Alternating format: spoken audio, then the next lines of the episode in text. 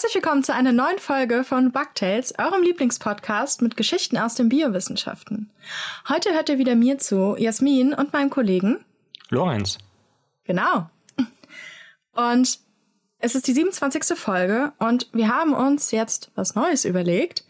Und zwar, dass wir euch vor den Geschichten, die wir uns gegenseitig erzählen, kurz ähm, einen kleinen Einblick in die aktuellen News aus der Wissenschaft geben.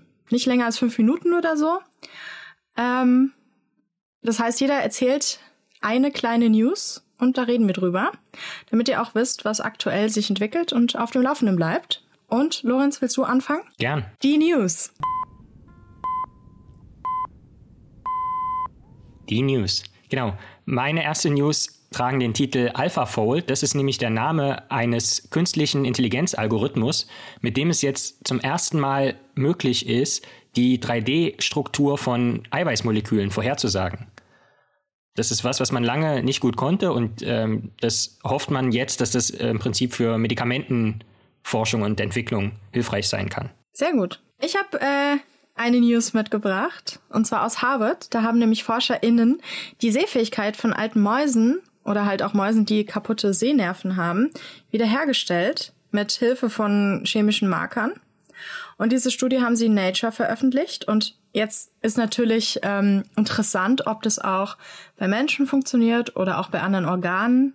Es ist ja so, dass manche, wenn eine Zelle halt altert, da kann man die eigentlich nicht wieder in den Jugendstatus zurückversetzen. Das haben sie jetzt geschafft. Und ähm, haben auch schon die Lizenz an ein anderes Bostoner Unternehmen weitergegeben, die dann jetzt damit weiterarbeiten wollen, herausfinden wollen, ob man diese innere Uhr der Zellen doch wieder zurückdrehen kann und damit in den Alterungsprozess eingreifen kann. Also, da bin ich gespannt. Das ist sehr krass. Auch äh, kleiner Fun-Fact dazu: Ich habe die Arbeit auch mhm. gesehen und habe sie meinem besten Kumpel Thomas geschickt, weil er sich ja so für Alterungsprozesse interessiert. Dachte ich mir schon. und der hat mir dann gesagt, dass auch äh, Ido, also unser gemeinsamer Chef, hat ihm die Arbeit auch zugeschickt, unabhängig voneinander. Also wir haben da irgendwie alle wahrscheinlich denselben Newsfeed abonniert oder so. Wollen wir mal schnell hier äh, in mein Manuskript reingrätschen. Ja. ja. Meine nächste News, die News, die nächste, die ich äh, vorstellen will, ist äh, eine Übersichtsarbeit, die kürzlich im Magazin äh, Science erschien, wo es um die Koevolution von unserem menschlichen Erbgut mit den Darmbakterien, die in uns leben, geht. Und interessanterweise werden da zwei Gene herausgenommen als Beispiele, wo man diese Koevolution schon relativ gut verstanden hat. Ähm, das ist ja dann meistens eine Anpassung an Umweltbedingungen, wo sich quasi unser menschliches Erbgut genauso anpasst wie das Erbgut der Bakterien, die in uns leben. Und das eine Gen ist EPAS1, das hatten wir schon in der Bergfolge, das passt, äh, dient also der Anpassung in Höhenlagen, wo der Sauerstoffgehalt relativ gering ist. Mhm. Und das andere Gen ist äh, eins, was für die Amylase kodiert. Das ist ein Enzym, was Stärke abbaut und was äh, dann natürlich gebraucht wird, wenn wir uns mehr von Getreide zum Beispiel ernähren. Ja, das hatten wir auch in der Kinderfolge. Die Alpha-Amylase, die, äh, die, wenn, als wir auf dem Brot rumgekaut haben. Genau, und in der Folge Die Wiege der Hundheit kam das vor. Ja. Ich bringe natürlich wieder eine Dinosaurier-News. Yay. Und zwar hat man jetzt ähm, Fossilien gefunden von Vögeln, die ähm, parallel mit Dinosauriern zusammenlebten. Also die Vögel sind ja die Nachfahren, die echten Erben der Dinosaurier. Aber es gab anscheinend schon Vögel, während es Dinosaurier gab. Das Ding ist, dass man von denen nicht so viele Fossilien findet, weil die Röhrenknochen halt sehr schnell kaputt gehen und zersetzt werden, bevor sie ähm, versteinern können. Aber jetzt hat man ein Skelett von einem kleinen Tier gefunden, das aussieht wie ein Tukan. Wie so ein Mini-Tukan. So einen großen Schnabel und so. Und ähm, deswegen geht man davon aus, dass so eine Art Mini-Tukans gemeinsam mit ähm, in der späten Kreidezeit gelebt haben. Und zwar ähm, parallel zu pflanzenfressenden Krokodilen, mhm. was ja auch ungewöhnlich ist. Und so kleinen kurzärmigen Raubsauriern und sowas und dachsartige Säugetiere gab's auch schon. Also ähm, ist jetzt nicht so, dass die Dinos kamen und dann kamen die Vögel, sondern es gab da auch Überschneidungen. Cool. Ja. Ich habe schon wieder direkt Bock auf eine Dino-Folge, aber heute erzähle ich mir was anderes dann. Okay, dann fangen wir doch mal mit den richtigen Geschichten an, Lorenz. Äh, du hast mir eben schon verraten, dass du, Lorenz hat nämlich eine Geschichte mitgebracht, die ich gerade eigentlich dachte, dass ich mir die als News angucke. Aber er hat mich noch gebremst und deswegen bin ich jetzt mega gespannt, was er zu erzählen hat, weil ich den Artikel dann jetzt extra nicht gelesen habe. Also, Fang jetzt endlich an. Genau. Die Geschichte trägt den Titel Armeeeisen, wobei das R und das äh, zweite E in Klammern ist, also quasi Ameisen, die zu Armeeeisen werden. Denn das sind Tiere mit Panzern aus Metall. Aus Metall. Aus Metall, ja. Mhm. Hm. Kleine, so Ritter, haben die so kleine Ritterrüstungen an und auch so ein Visier und dann haben die so, reiten die auf Blattläusen mit so Lanzen in den Kampf. Weh, du sagst nein. Die Rüstungsmetapher werde ich auch verwenden. Insofern kann ich das zumindest teilweise bejahen. Alles klar, gut. Dann, ich, äh, dann stelle ich mir das jetzt genauso vor. Dankeschön. Weiter geht's. Die Geschichte beginnt mit einem Ausruf. Nämlich, ich habe Felsenameisen entdeckt. Denn das hat äh, Hongxi Li geschrien, als er die ersten Messergebnisse erhalten hatte. Ähm, Hongxi Li ist der Erstautor der vorliegenden Arbeit und äh, kommt von der University of Wisconsin Madison in Madison in Wisconsin in den USA. Und er hat die ersten ausgewachsenen Insekten gefunden, die eine äußere Ganzkörpermineralisierung aufweisen, also eine Metallrüstung. Mhm. Warum Metall? Weil diese Rüstung besteht aus Magnesiumcalcit. Das ist also ähm, Magnesium-Calciumcarbonat, wenn man so will. Und Magnesium ist ja ein Erdalkalimetall. Also das Element Magnesium gehört zu den Erdalkalimetallen. Das heißt, wenn man so will, kann man wirklich diesen, dieses Außenskelett dieser Ameisen als Metallrüstung bezeichnen. Mhm. Und ähm, das bringt uns direkt zum Bug der Woche. Mhm.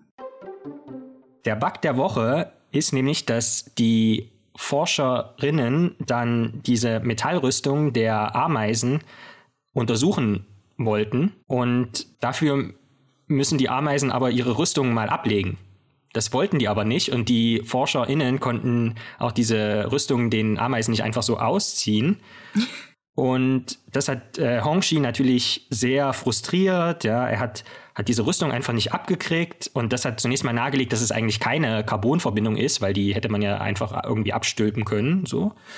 Ähm, und dann war er also frustriert und dann gibt es wirklich diese Anekdote, dass er äh, eines Abends beim Zähneputzen stand und immer noch darüber nachgedacht hat und dann hat er sein Mundwasser gesehen. Mhm. Und das war dann wirklich der Heureka-Moment, weil Mundwasser, so dachte sich Hongxi dann, äh, entfernt ja Essensreste und auch Mineralien mhm. von den Zähnen.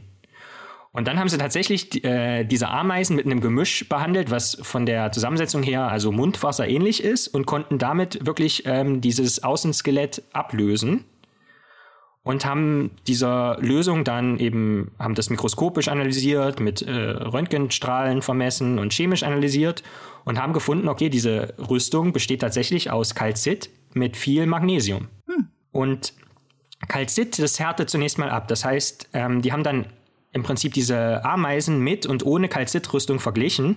Und die mit Calcitrüstung, die waren viel stabiler als die ohne Rüstung, obwohl diese Rüstung, also diese Kalzitschicht, nur 2,3 Mikrometer dick ist. Das ist also, Mikrometer ist der millionste Teil eines Meters mhm. oder der tausendste Teil eines Millimeters und davon halt nur 2,3. Das sind sieben Prozent der Dicke des kompletten Außenskeletts dieser Ameisen. Und trotzdem waren die fast doppelt so stabil wie vergleichbare, also Ameisen ohne diese Rüstung. Oh mein Gott, sind die mit diesem einen Käfer befreundet bestimmt. und die haben den so gesehen gesagt, Alter, wo hast du das denn her? Also glaubst du, dass die Ameise dass die mit dem mit diesem Käfer von der vor, vor vorletzten Folge befreundet sind, der mit der krassen Panzerung, weil es kann ja sein, dass die sich getroffen haben, zum Beispiel beim Einkaufen in der Stadt, und dann hat die Ameise den Käfer gesehen und hat gesagt, Alter, geil, wo hast du das denn her? Und dann haben die sich ausgetauscht und deswegen ist jetzt die Ameise auch so cool. Oder glaubst du, dass die so eine Art Schattenarmee aufbauen und wenn wir es am wenigsten erwarten, kommen die auf einmal und fallen über uns her und haben alle so Rüstungen an, so kleine Helme. Käfer, Ameisen. Bestimmt finden wir auch bald noch so Raupen mit, mit, weiß ich nicht, Granitrüstung oder so. Wie ist denn da deine professionelle Einschätzung? Also ich weiß es nicht, aber eins ist ja wohl mal sicher, wenn die sich vereinen, weil bei dem Käfer war es ja so, dass es aufgrund der Struktur so stabil war mhm. und jetzt bei der Ameise ist es so, dass es aufgrund des, des Materials so stabil ist. Das heißt, wenn die sich sozusagen mal kombinieren, dann sind sie äh, im Prinzip oh mein Gott. mega hart. Also dann könnten sie auf jeden Fall ein Gangster-Rap-Label aufmachen. Meinst du, die haben so eine Art wie dieses, ähm, wie ähm, Isengard, so riesige Schmieden schon am Laufen wie Saruman und irgendwann und ver vereinen das so und dann und Boah. Wenn, wenn dem so wäre, würden es wir ignoranten Menschen auf jeden Fall immer wieder nicht äh, mitkriegen. Ja, gut. Dann aber so Goliath-Käfer mit der Ausrüstung. Ja. Viel Spaß. Okay, gut, dann hätten wir das geklärt. Entschuldigung, ähm, danke. Ja, an, an sich ist es aber auch nicht ganz verwunderlich, dass es jetzt also auch Insekten gibt mit einem mineralisierten Außenskelett, weil die sind ja ähm, verwandt mit äh, den Krabben mhm. und bei denen ist das ja sozusagen Normalfall. Ja. Auf einen Punkt möchte ich aber noch eingehen und zwar die Kontrolle sozusagen in dieser Messung, weil es wurden ja wie gesagt äh, Ameisen mit Rüstung verglichen mit Ameisen ohne Rüstung. Und das waren tatsächlich Ameisen derselben Art, die aber so gezüchtet wurden, so aufgewachsen sind. Ähm, das wird auch beschrieben mhm. in der Arbeit, ähm, in so einem, also mit destilliertem Wasser und die kriegen dann nur so Blätter und, und äh, Pilze, aber es ist alles im Prinzip mineralienfrei. Mhm. Die werden im Prinzip so gezüchtet, dass sich diese Rüstung nicht bilden kann. Also die bildet sich auch erst relativ spät, äh, nach sechs Tagen oder so. Mhm. Ähm, aber die artgleichen Ameisen, die halt äh, in diesem künstlichen, in dieser künstlichen Umgebung, mineralienfreien künstlichen Umgebung aufgewachsen sind, die, die haben halt äh, dann keine Rüstung und die dienen sozusagen als Vergleich. Mhm. Und jetzt habe ich schon die ganze Zeit gesagt, diese Art, wie heißt sie denn überhaupt? Die heißt Acromyrmex echinator. Und weil sie so hart ist, nenne ich sie jetzt einfach im Folgenden immer Agro. Ich finde es gut, dass hinten so ein Tor ist, so wie Terminator. ja. Agro-Terminator, alles klar. Also Acromyrmex echinator. Echinatior. Kann ich mich merken? Agro-Terminator kann ich mir aber merken. ähm, die gehören zur Gattung der Blattschneiderameisen. Und jetzt haben die also eine Rüstung. Und was muss man mit einer Rüstung machen? Naja, die muss man im Kampf erproben. Und das hat das Forschungsteam auch getan tatsächlich. Oh Gott. Das heißt, die haben drei Arbeitsameisen Agro-Arbeitsameisen gegen eine Kriegerameise der Art Atacephalotis kämpfen lassen. Oh nein! Und diese Atacephalotis, das ist eine Schwestergattung, die ist in etwa doppelt so groß und die hat ein Chitin aus dem Skelett, das nur halb so hart ist wie das der Agroameise mit Rüstung. Mhm. Und dann haben sie die natürlich antreten lassen, also immer drei Arbeitsameisen gegen eine Kriegerameise, äh, Kriegsameise. Kriegsameisen. Und ähm, wenn die, wenn die Agroameisen ihre Rüstung hatten, dann haben sie erstmal weniger Körperteile verloren. Das haben sie also gezählt, wenn dann immer so ein Bein oder so abgeflogen ist. Oh Gott. Und sie haben den Kampf generell überlebt. Also sie haben dann auch diese Kriegsameisen platt gemacht. Ja. Aber ohne Rüstung haben sie einfach immer verloren. Also äh, fast immer. Man kann sich diese Graphen dann mal angucken. Also das ist fast äh, 100% zu 0% jeweils Überleben von den Kriegsameisen gegen die Agroameisen ohne Rüstung. Und nun ist es so, diese Rüstung schützt dann quasi diese Arbeitsameisen nicht nur bei Kampfeinsätzen im Außendienst, sondern, also wenn man das jetzt mal weiterdenkt, sondern auch gegen Pilzinfektionen. Mhm. Weil die Forscherinnen haben dann diese Ameisen mit und ohne Rüstung noch mit einem Pilz infiziert, mit einem giftigen Pilz. Und wenn die Ameisen eben diese Rüstung hatten, dann haben die länger in Gegenwart dieser giftigen Pilze überlebt. Mhm. Und es sind weniger gestorben. Und dann drängt sich aber eine Frage auf, sind diese Agroameisen, die ohne Rüstung aufgezogen wurden, also die so aufgezogen wurden, dass ich keine Rüstung bilden kann, sind die überhaupt eine geeignete Kontrolle? Mhm. Weil vielleicht hat sich bei denen noch ganz viel anderes im Stoffwechsel verändert, so dass, dass man die jetzt überhaupt nicht mehr vergleichen kann. Das heißt, da, da könnte man durchaus noch ein bisschen kritisch äh, tatsächlich sein. Die abschließende Frage ist noch so ein bisschen jetzt auch, also wenn diese Rüstung schon diesen Vorteil vermittelt im Kampf und gegen Pilzinfektionen, wie wird die denn erzeugt? Und äh, Cameron Curry, der Letztautor der Arbeit, die in Nature Communications erschien, die übrigens auch frei zugänglich ist und die ich in die Show Notes packe, der meint, dass, die, dass ähm, bei dieser Bildung von dieser Rüstung Bakterien involviert seien, weil sich deren Gegenwart dann auf die Überlebensfähigkeit der Ameisen auswirken könnte, wenn eben es zu diesen giftigen Pilzinfektionen kommt. Denn es ist bekannt, dass sich eben diese Agroameisen ähm, mit dem Pseudon Cardia-Bakterium gemein machen, also mit dem so eine Lebensgemeinschaft eingehen, weil die bilden ein Antibiotikum mhm. gegen, gegen diesen Pilzbefall. Und die Hypothese ist sozusagen, dass dieses Bakterium dann irgendwie in diesen, in den Taschen von dieser Rüstung sitzt und da halt Schutz hat, aber da aber auch immer im Prinzip so ein Sekret absendet, was äh, diese Pilzinfektionen äh, fernhält. Meinst du nicht Anti Antimykotikum? Antimykotikum in dem Fall, genau. Also, genau. Ja. stimmt. Vielleicht noch ein äh, lustiger Fakt zu dieser Arbeit, bevor wir zusammenfassen. Und zwar wurden diese Agroameisen zunächst mal von dem Team in Costa Rica und in Panama eingesammelt. Da kommen die also natürlicherweise vor. Und dann wurden sie im Labor kultiviert und dann wurden halt alle Versuche mit denen gemacht. Jetzt stell dir mal die Kombination aus meiner letzten Folge, diese Dinos vor und dann mit dem Panzer von den Ameisen. so Kriegsraptoren. Geil. Ja. Und äh, wenn man jetzt also sagt, dass, dass die aus Costa Rica und Panama eingesammelt wurden, dann kann ich ähm, hier noch festhalten, weil Bugtails ist ja natürlich äh, euer lieblingspazifistischer Podcast, dass die Agroameisen mit ihrem Kalzitpanzer die einzigen Rüstungsexporte sind, die ich akzeptieren kann. und damit endet meine Geschichte. Dankeschön. Mhm. Ja, also ich finde es nicht gut, dass die da Ameisenkämpfe gemacht haben. Ja, oder Ameisen Mundwasser auflösen und was weiß ich nicht alles. Ähm, das ist immer so, oh, tolle Geschichte. Und dann so, ja, und dann haben sie sie zerlegt und zerschnitten und den Kopf abgehackt und, und du denkst sich so, äh, okay. mm. Naja, also bitte keine. Ich möchte hier anmerken, weil wegen Kriegsameisen, kennst du den Animationsfilm Ants? Der kam gleichzeitig, ich glaube 99 oder 98 mit dem großen Krabbeln in die Kinos und ich war natürlich in beiden Filmen, weil hallo, Insekten als Protagonisten war komplett mein Ding. Und es waren damals bis so meine Lieblingsfilme. Mhm. Und da gibt's bei Ants nämlich eine Ameisenarmee und die ziehen gegen die Termiten in den Krieg. Mhm. Und die singen da so ein Lied irgendwie, weiß nicht mehr, wir Ameisen ziehen in den Kampf, hurra, hurra oder so.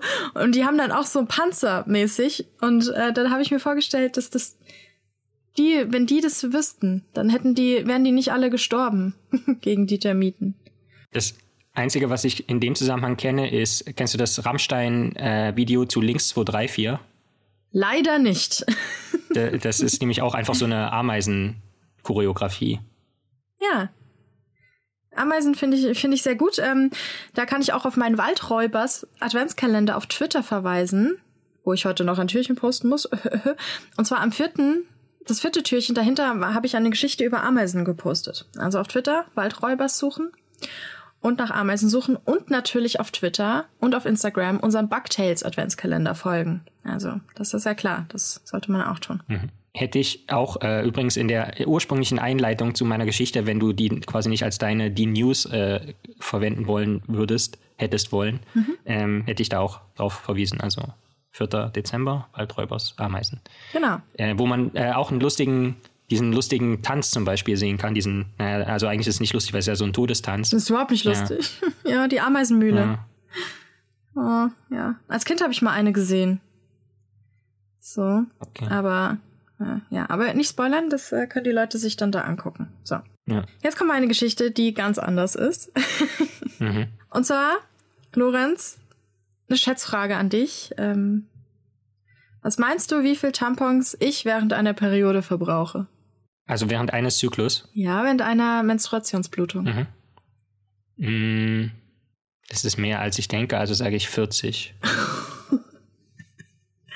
nee. Aber dann bist du, da, damit kommst du fast in NASA-Regionen. Also bei mir ist es halt so, es ist halt unterschiedlich, weil ich eine Erkrankung namens Endometriose habe. Ich erzähle am Ende auch noch, was das ist. Und die führt zum Teil zu sehr starken Blutungen, aber trotzdem verbrauche ich an so einem starken Tag vielleicht fünf bis sieben Super-Tampons. An schwächeren Tagen reicht Periodenunterwäsche irgendwie. Und dennoch verbraucht man meistens, wenn man eine relativ, Anführungsstrichen, normale Periode hat, was ist schon normal, ne? Meistens, also nicht mehr als 25 Stück, meistens weniger. Ja, wobei das wirklich bei jeder menstruierenden Person anders ist. Mhm. Und dennoch gibt es da manchmal Verwirrung. Als sich die NASA nämlich 1983 auf den ersten Raumflug der Astronautin Sally Ride vorbereitet hatte, mussten die natürlich so klären, was ihre persönliche Ausrüstung beinhalten sollte, also Dinge, die halt, die jetzt nicht alle Astronauten mitnehmen, sondern halt ihr persönlicher Kram ist. Und richtig schwierig für diese NASA-Ingenieure war, herauszufinden, wie viel Tampons sie für eine einwöchige Mission benötigen würden, ja. Mhm. Wenn sie jetzt ihre Menstruation bekommt dabei. Und ähm, also die einfache Lösung wäre ja, seine so die Frau zu fragen, Ehefrau zu Hause, du Schatz, wie viel Tampons brauchst du so für eine Woche, wenn man das nicht eh schon weiß. Und ähm, haben sie nicht gemacht. Und sie haben dann überlegt und haben dann äh, die Astronautin gefragt, ja, hm, meinst du 100 reichen? Sind 100 die richtige Anzahl? meinte sie so, nee, das wäre nicht die richtige Anzahl. Und äh, sie erklärte dann den Ingenieuren, dass sie die Zahl problemlos mindestens halbieren könnten. Mhm. Und wie gesagt, frage ich mich schon, hätten die nicht ihre Ehefrauen fragen können? Aber es war in den 80ern und da war es ja noch viel stärker so, dass Menstruation etwas ist, über das man eher nicht redet und Männer wollten damit auch nichts zu tun haben. Das ist ja sogar zum Teil heute noch so. Mhm. Also ich kenne einige Frauen, deren Partner Berührungsängste mit dem Thema haben.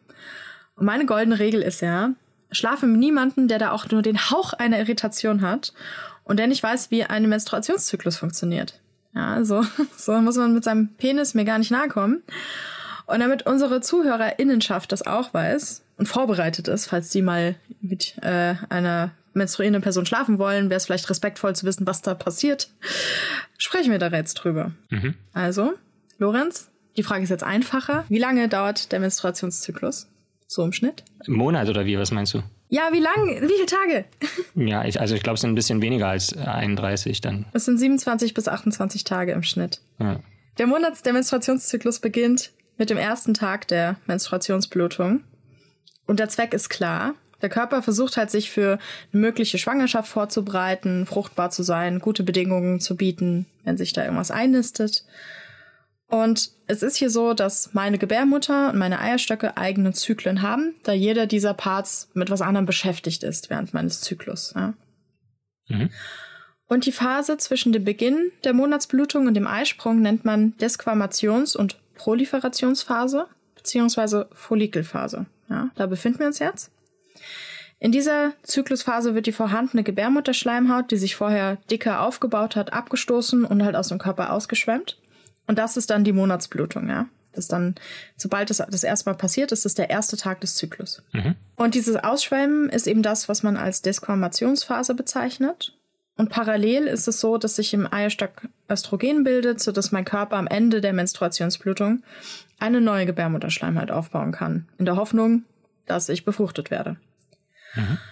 Während meine Gebärmutter also ausgeräumt wird, findet parallel in einem meiner Eierstöcke schon wieder ein Prozess statt, der dafür sorgt, dass ich bald fruchtbar werde. Und zwar in einem meiner Eierstöcke. Das ist immer unterschiedlich. Und Eierstöcke nennt man auch Ovarien, Singular Ovar. Also in einem der Ovarien reift ein neuer Ovarialfollikel heran. Und dieser kleine Follikel enthält eine Eizelle. Ja, das ist also die Follikelphase, wo das gebildet wird. Mhm. Und der Menstruationszyklus wird ja hormonell gesteuert. Und jetzt gerade in diesem Moment, während meine Eizelle da vorbereitet wird in dem Follikel, sorgt das follikelstimulierende Hormon FSH dafür, dass fünf bis zehn sogenannte Primordialfollikel gebildet werden. Also es wird nicht nur einer gebildet, sondern erstmal fünf bis zehn. Ja, sagt man so, sicher ist sicher. Mhm. Und diese Primordialfollikel sind sozusagen das Ursprungsstadium der Ovarialfollikel, die wir dann, die dann später wandern und befruchtet werden können. Und die bestehen halt aus der Eizelle, wie gesagt, und so einer Schicht Follikelepithelzellen drumherum. Die sich vermehrenden Follikelzellen bilden wiederum ein Hormon, das heißt Progesteron. Und das geben sie in die Follikelhülle ab, sodass die Reifung des kleinen Eis unterstützt wird. Und ich hatte erzählt, dass sich parallel Östrogen bildet. Das kommt dann in die Blutbahn und gelangt dadurch dann von den Eierstöcken auch zur Gebärmutter. Und dort regt dieses Hormon meine Gebärmutterschleimhaut an, in die Proliferationsphase einzutreten, ja. Proliferationsphase bedeutet die Vorbereitung auf eine mögliche Einnistung, also auf eine mögliche Schwangerschaft, so. Aber zurück zum Eierstock. Während jetzt die Gebärmutter da an ihrer Gebärmutterschleimhaut optimiert, haben wir jetzt diese fünf bis zehn Primordialfollikel. Aber wir können jetzt nicht irgendwie fünf bis zehn Eizellen dann haben, ja. Das heißt, ähm, es ist dann so, dass nur einer dieser Follikel reift, bis er zum, bereit zum Sprung ist, zum Eisprung. Das heißt, dieser Follikel, der sich dann dazu berufen fühlt, äh, eventuell ein Baby zu werden, sondert dann das Hormon Inhibin ab, welches das Ansteigen des FSH-Spiegels stoppt und quasi den anderen Follikel signalisiert, ey Leute, stopp, ich übernehme den Laden hier, ihr könnt das lassen. Und die übrigen sagen dann, ja, okay, alles klar und werden dann halt zur Bindegewebe. Mhm. So. In meinem Körper befinden wir uns jetzt an diesem Punkt mitten im Zyklus. Das heißt, irgendwo zwischen dem 13. und 16. Tag. Ja? Also 13 bis 16 Tage nach Eintritt meiner Menstruationsblutung, die bei mir meist um die fünf Tage anhält. Das kann aber von Körper zu Körper variieren. Ja?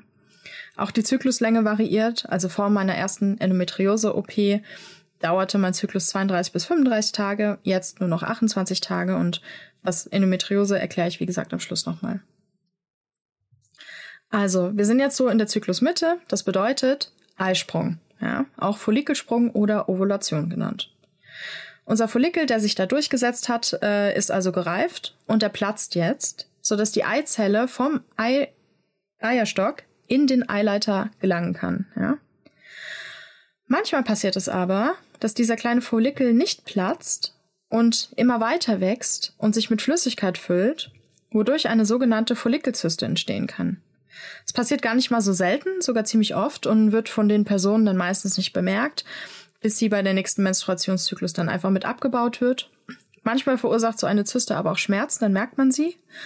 Und manchmal wenn das passiert oft bei Endometriose-Betroffenen, kann es sein, dass sie einblutet oder sich da noch Gebärmutterschleimhaut drin befindet.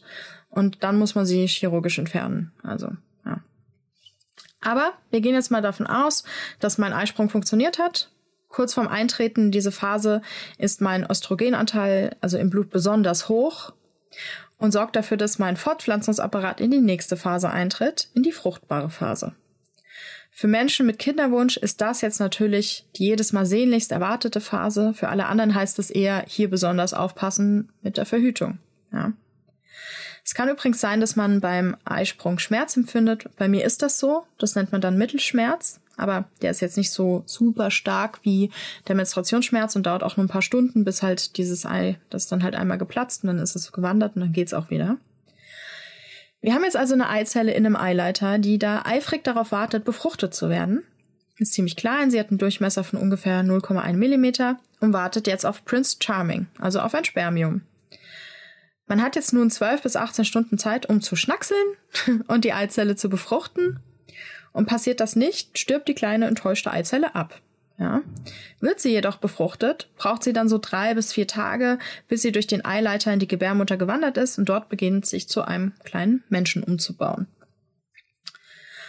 Und ich hatte ja eben erwähnt, dass in dieser Phase Östrogen eine große Rolle spielt und der mein Östrogenspiegel recht hoch ist.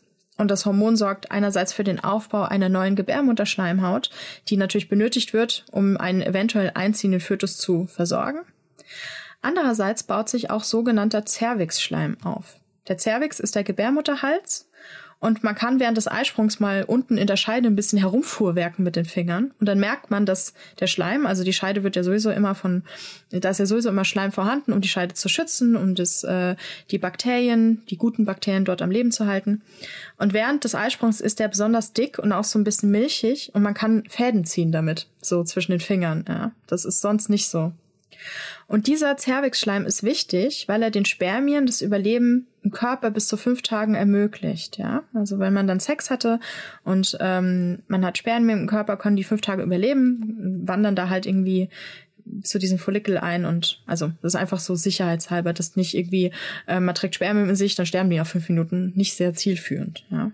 Das heißt, insgesamt spricht man dann von einem Fruchtbarkeitsfenster von fünf Tagen, weil die da fünf Tage drin überleben können. Also Fruchtbarkeitsfenster, wenn man da jetzt noch drauf addiert, die Lebenszeit der Eizelle, ähm, sagt man so sechs Tage, in denen man dann viel Sex haben sollte, wenn man sich ein Kind wünscht, weil man jetzt nicht genau weiß, wann die Eizelle sich wo befindet.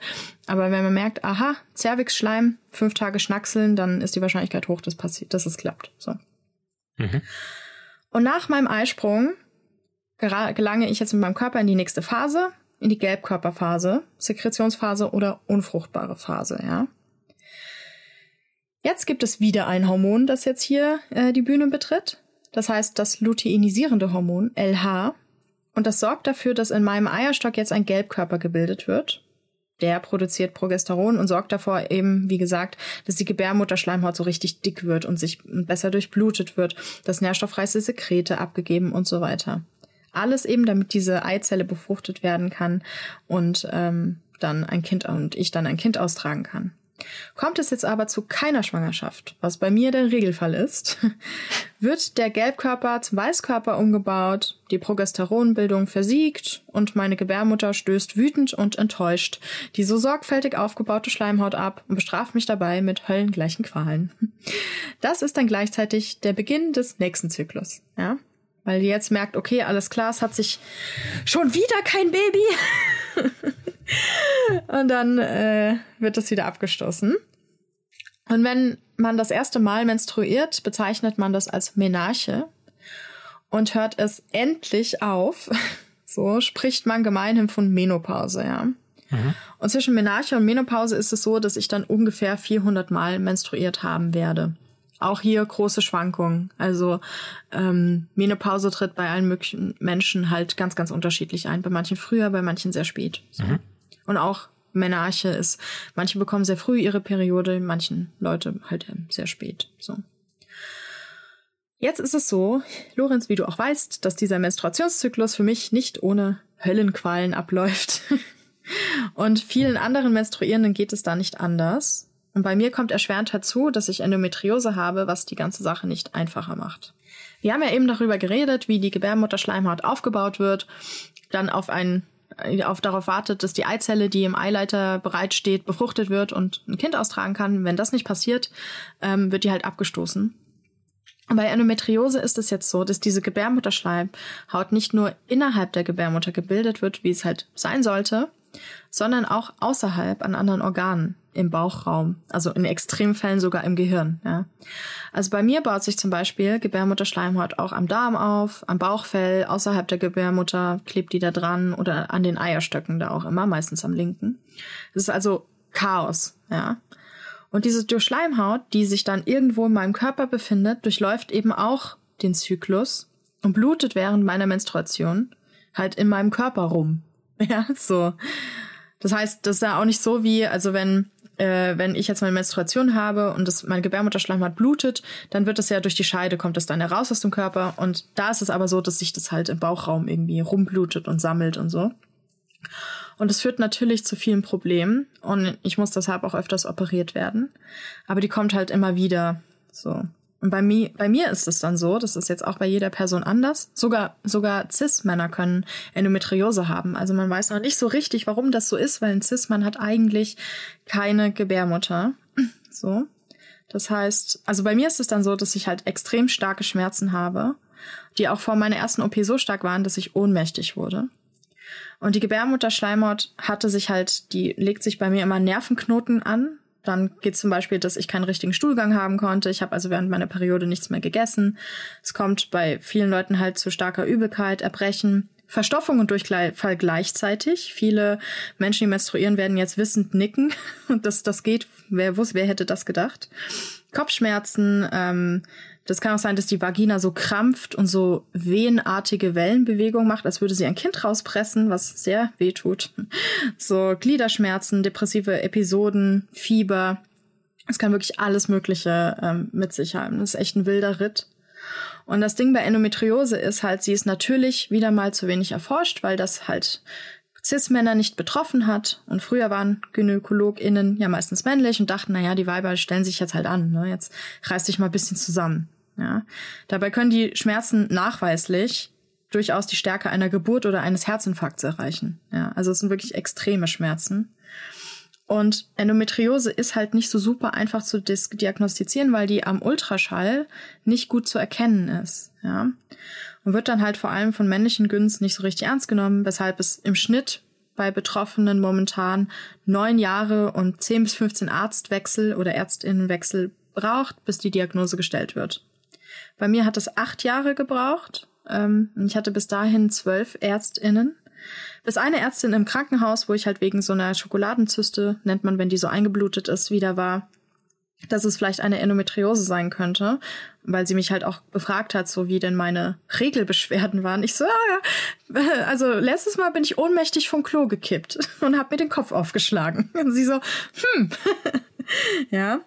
Und dann hat sie mich an eine Spezialistin ähm, überwiesen, die mit der sie zusammen studiert hat und die hat es dann am Ultraschall erkennen können, aber es ist halt wirklich nicht einfach und Sicherheit gibt es dann nur durch eine Operation. Ich wurde dann auch operiert und ähm, danach hatte ich endlich einigermaßen erträgliche Perioden, wenn auch immer noch sehr stark und schlimm, aber so, dass ich nicht mal umgekippt bin. Und es dauert bei mir so um die zwei Jahre, bis ich wieder unters Messer muss. Und es gibt durchaus Faktoren, die Endometriose abschwächen können, zum Beispiel Hormone wie die Pille. Ähm, das will ich aber nicht machen. Ich werde über die Pille auch noch mal eine Folge machen. Ähm, ist für mich kommt sie nicht in Frage aufgrund der vielen Nebenwirkungen und so.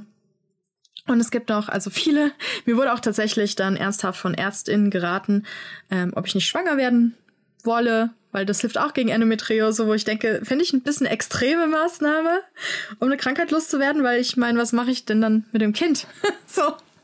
Also, ich habe dann ja ein Kind plötzlich. Ist ja nicht so, dass ich schwanger werde und dann, dann bin ich nicht mehr schwanger, schwanger und die Endometriose ist weg, sondern dann habe ich halt ein Kind. Ja, und ich will ja kein Kind. Also finde ich eine der schlechtesten Gründe, ein Kind zu bekommen. so. Deshalb, ähm, ja, da muss noch viel Forschung gemacht werden. So langsam dreht sich endlich ähm, da die Awareness so ein bisschen, weil sich auch so, es gibt auch so Vereine für betroffene Menschen, die da Lobbyarbeit machen, dass da mehr geforscht wird und so. Und so langsam kommt die Forschung drauf, ach so, die, die Frauen stellen sich doch nicht so an. und ja, man weiß noch nicht, wie es, woher es entsteht, deswegen kann man auch noch nicht wirklich was gegen machen. Ähm, von daher. Und die Dunkelziffer ist halt extrem hoch.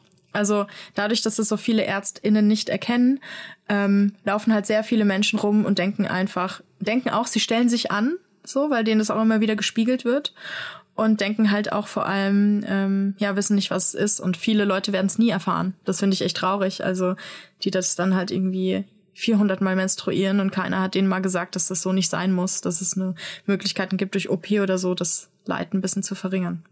Tja. Das war meine sehr blutige Geschichte. Ja, aber sehr wichtig, da äh, Aufklärung zu betreiben. Deswegen ja. auch danke dafür. Und vielleicht können wir das ja auch sozusagen ähm, mit einer Forderung verbinden. Zum Beispiel, also du hast es ja am Anfang auch gesagt, dass es im Prinzip für Menstruationsprodukte jetzt nicht wirklich irgendwie eine Lobby gibt. Und ich verstehe zum Beispiel immer noch nicht, warum die quasi diesen, also warum darauf der erhöhte Steuersatz zum Beispiel fällig wird. Wird der nicht mehr seit November, glaube ich? Let ah, okay. Oder seit letztem Jahr oder so. Ähm, aber das ist ja geil, weil die ähm, ist jetzt nicht mehr Luxussteuer, sondern 7%. Hm. Aber die Hersteller haben einfach die Preise erhöht dann. Hm.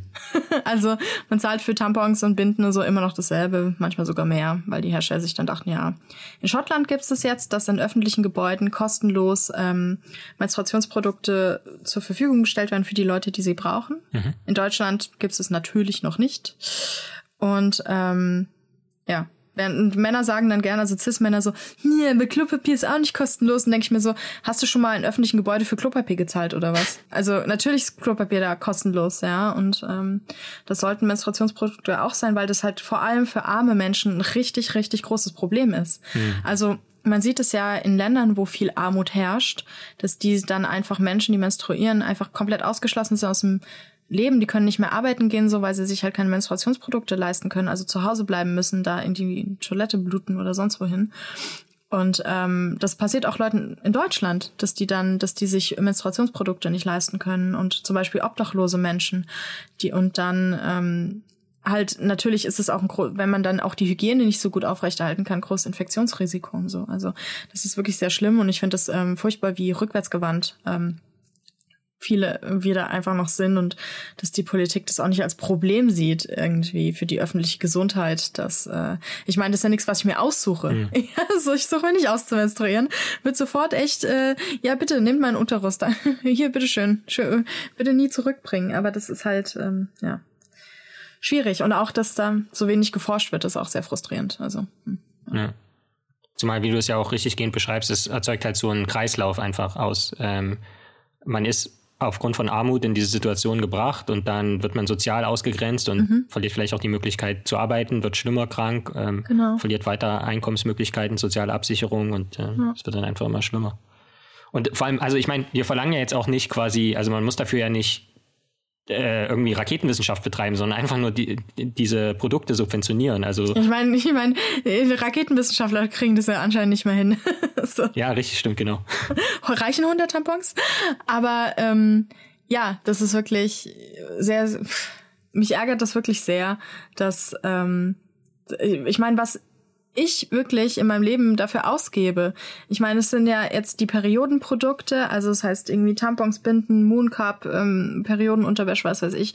Dann Schmerzmittel, Tage, an denen ich nicht arbeiten kann, also Verdienst ausfallen soll. Also es kostet, kostet, kostet diese Scheiße, die, auf die ich echt keinen Bock hab, ja. Und mhm. ähm, und ich habe ja nicht mal einen Kinderwunsch. Also das heißt irgendwie für mich so, ja, danke für nix. danke für diese unnötigen Fun. Und ähm, das ist halt schon echt total scheiße. Und das ist halt mega diskriminierend und äh, sorgt halt auch immer dafür, dass das wieder eine Möglichkeit ist, ähm, menstruierende Menschen von Teilhabe auszuschließen, eben weil sie nicht zur Arbeit gehen können an den Tagen, weil sie nicht zu Events gehen können und so weiter und so fort. Also ja. es gibt ja immer noch ähm, Länder in der Welt und Kulturen und so, wo Frauen und also da sind es dann halt Frauen ähm, ausgeschlossen werden dann, ähm, um so aus der aus der Gemeinschaft. Das heißt, äh, die werden dann verdrängt, müssen irgendwie das Dorf verlassen, müssen dann irgendwie in so Menstruationshütten. Ich glaube, Nepal ist das auch noch so, müssen dort dann leise vor sich hin menstruieren und ähm, ähm, dürfen dann erst, wenn sie damit fertig sind, wieder ins Dorf, weil sie unrein sind. Also es gibt ja viele auch Religionen, so die auch große Religionen, die das, wo man dann unrein ist, wenn man menstruiert und so. Also das ist alles noch sehr, sehr rückwärtsgewandt. Es findet natürlich ein ähm, schon eine Veränderung statt und es gibt auch sehr viel Lobbyarbeit dafür, was sehr gut ist und aber ich bin trotzdem jedes Mal frustriert, wenn ich da wieder äh, irgendwie, was das ist, das sind ja auch teure Produkte, also so Menstruationsprodukte, das ist jetzt nicht so, dass es super billig ist oder so. Und das ärgert mich einfach jedes Mal wieder, wenn ich halt denke, gut, ich kann es mir leisten, aber wie viele können es nicht? Ja, das ist echt scheiße. So viel dazu. Jetzt alle so, ich frage mich so, was die ZuhörerInnen gerade so, oh Gott, was ist das für eine Folge? Aber äh, ich wollte die schon sehr lange machen. Wir haben noch was Positives zum Ende. Ey, das ist nichts Negatives. Hallo? Ja, nee, aber also was nicht so runterzieht, meine ich. Ja. Dann kommt jetzt noch die Frage. Ja, die Frage. Und weil diese Folge ja online sein wird am 11. Dezember, im Prinzip ein halbes Jahr nachdem wir unsere erste Folge released haben, habe ich mir sozusagen in Reminiszenz daran, weil da haben wir auch so ein kurzes Spiel gespielt, ähm, nicht eine Frage überlegt, also nicht die Frage, sondern 52. Oh. Und das funktioniert wieder nach dem Prinzip, dass ich dir im Prinzip zwei Worte sage und du musst quasi eins davon wählen. Okay. Heißt es, nur du fragst mich und ich frag dich nicht? Genau. Okay. Oh, krass. Jasmin Schreiber im Interview. Ich, ich setze mich sofort anders hin. Alles klar. Und äh, also wichtig ist, dass es schnell geht und du darfst mhm. ähm, maximal fünfmal weiter sagen, wenn du nicht antworten willst. Das ist ja wie bei alles gesagt. Genau, das habe ich, hab ich, hab ich da geklaut. Also beziehungsweise, ich glaube, als wir das das erste Mal gemacht haben, kannte ich das noch ja. nicht und dann. Nee, ich auch nicht. Okay, leg los. Ja, okay. Tag oder Nacht? Tag. Berg oder Wald? Oh. Berg, weil das sind auch Wälder. Moos oder fahren? Moos. Fliegen oder tauchen? Fliegen. Fliegen oder unsichtbar? Fliegen. Lesen oder schreiben? Schreiben. Saft oder Tee? Tee. Mit Sprudel oder ohne Sprudel? Mit Sprudel. Sekt oder Selters? Sekt. LAN oder WLAN? WLAN. Nature oder Science? Nature. Sauna oder FKK? Sauna. Uh, nee, uh, weiter. Strand oder Steilküste? Steilküste. Merkel oder von der Leyen? Ja, Merkel. Bundeswehr oder Zivildienst? Zivildienst. Freiwilliges soziales Jahr oder freiwilliges kulturelles Jahr? Soziales Jahr. Netflix oder Amazon Prime Video? Netflix. Kino oder Theater? Kino. Cashew oder Walnuss? Walnuss. Gesalzen oder ungesalzen? Ungesalzen. Kira Knightley oder Natalie Portman? Natalie Portman. Vegetarisch oder vegan? Vegan. Fahrrad oder Roller? Fahrrad. Rollschuhe oder Inline-Skates? Inline-Skates. Surfboard oder Snowboard? Snowboard. Taucherbrille oder Schnorchel? Taucherbrille. Hütehund oder Jagdhund? Hütehund. Chloe. Entweder oder. Oder. Gestern oder morgen? Morgen.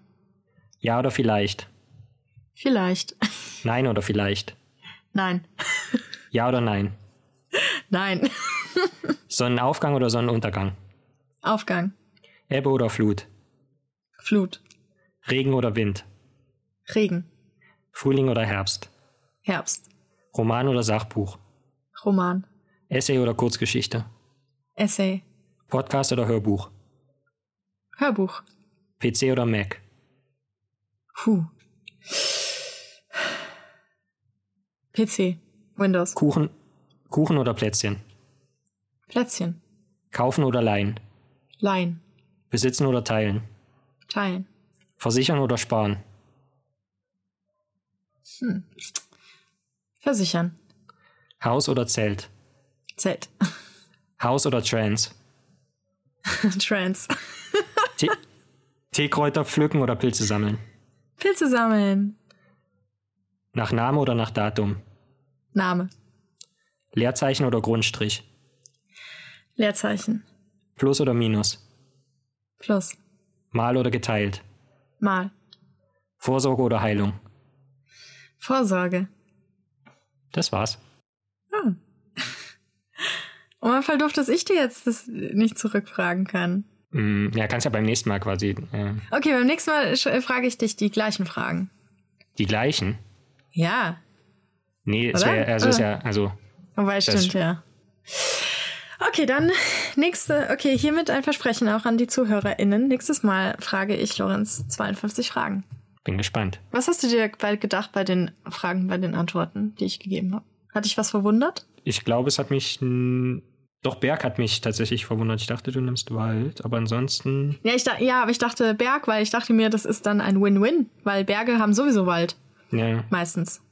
Also bis zu einer gewissen Höhe. Ich hätte gedacht, dass du bei Merkel oder von der Leyen weiter sagst. Ja, weiß nicht, ich kann mit Merkel okay leben, sage ich mal, weil ich einfach schlimm Angst habe, was nach ihr passiert. Wenn ich gucke, wer sich da so zur Wahl aufstellt, denke ich nur so, oh Gott, nein, bitte nicht. so.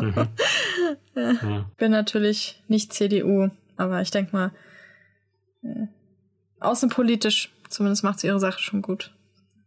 Ich meine, guck dich um. aber wir wollen jetzt hier nicht, Backtail ist der Politik-Podcast. was hatte ich, hatte ich noch was verwundert? Nee, sonst war es alles äh, sehr erwartbar. Also für mich jetzt. Okay, das war wieder eine sehr interessante und ähm, blutige Folge. Es ging um Kampf, Krieg und Gebärmuttergemetzel.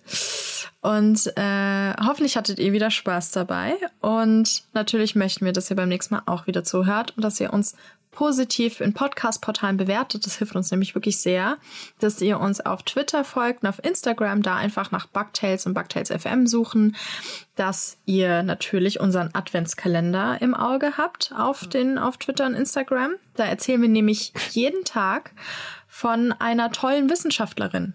Ja, was die, wer das ist und was sie entdeckt hat. Und ähm, dann auch noch bei meinem Waldräubers Twitter-Account habe ich auch einen Adventskalender, wo ich jetzt gleich noch ein Türchen posten muss. Und da stelle ich jedes jeden Tag ein Tierchen. Gibt es da? Also folgt uns auf den sozialen Netzwerken, erzählt euren FreundInnen von diesem tollen Podcast. Ähm, wenn ihr plant, mit jemandem zu schlafen, ähm, zeigt der Person erstmal hier den Menstruationsteil dieses Podcasts, äh, quasi so, dass die dann Bescheid weiß, wie das funktioniert. Wir hören uns dann beim nächsten Mal wieder. Bis dann. Macht's gut. Ciao.